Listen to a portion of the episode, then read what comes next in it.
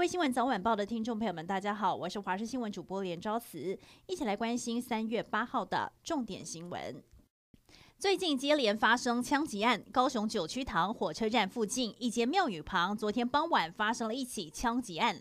六十四岁的方姓男子和前妻相约谈判，因为房子产权问题起了口角，结果男子一气之下回家拿枪折返回现场，掏枪连轰了十枪，导致出面劝架的两位男性友人中弹不治。警方彻夜追缉，上午在大寮区台二十九八十八桥下逮到了嫌犯，并查获了枪支、子弹等证物，将他带回警局，要厘清犯案动机。二十二岁的女歌手钟凌云，青春年华却选择坠楼轻生。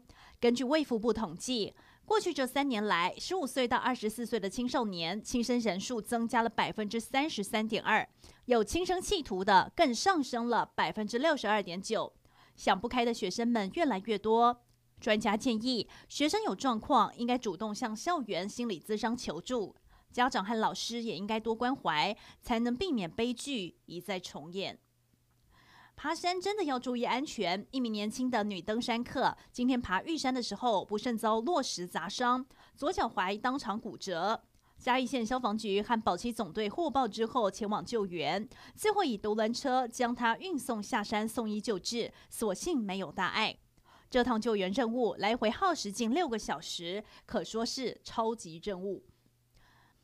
有机会出国旅游了吗？台湾和帛琉的旅游泡泡规划最近有了新进展。现在传出，目前暂时拟定以旅行团团进团出的方式，只要持三天内 PCR 阴性报告，在帛琉机场快筛就可以玩五天，旅程不和当地人接触，回台只需要检疫五天，加上检疫阴性就可以出关。而专家表示，目前帛琉已经开始施打疫苗，所以接触病毒的机会相对降低。不过，零确诊不代表零风险。旅客回台湾之后呢，最好检疫加上自主健康管理达到十四天，才能降低风险。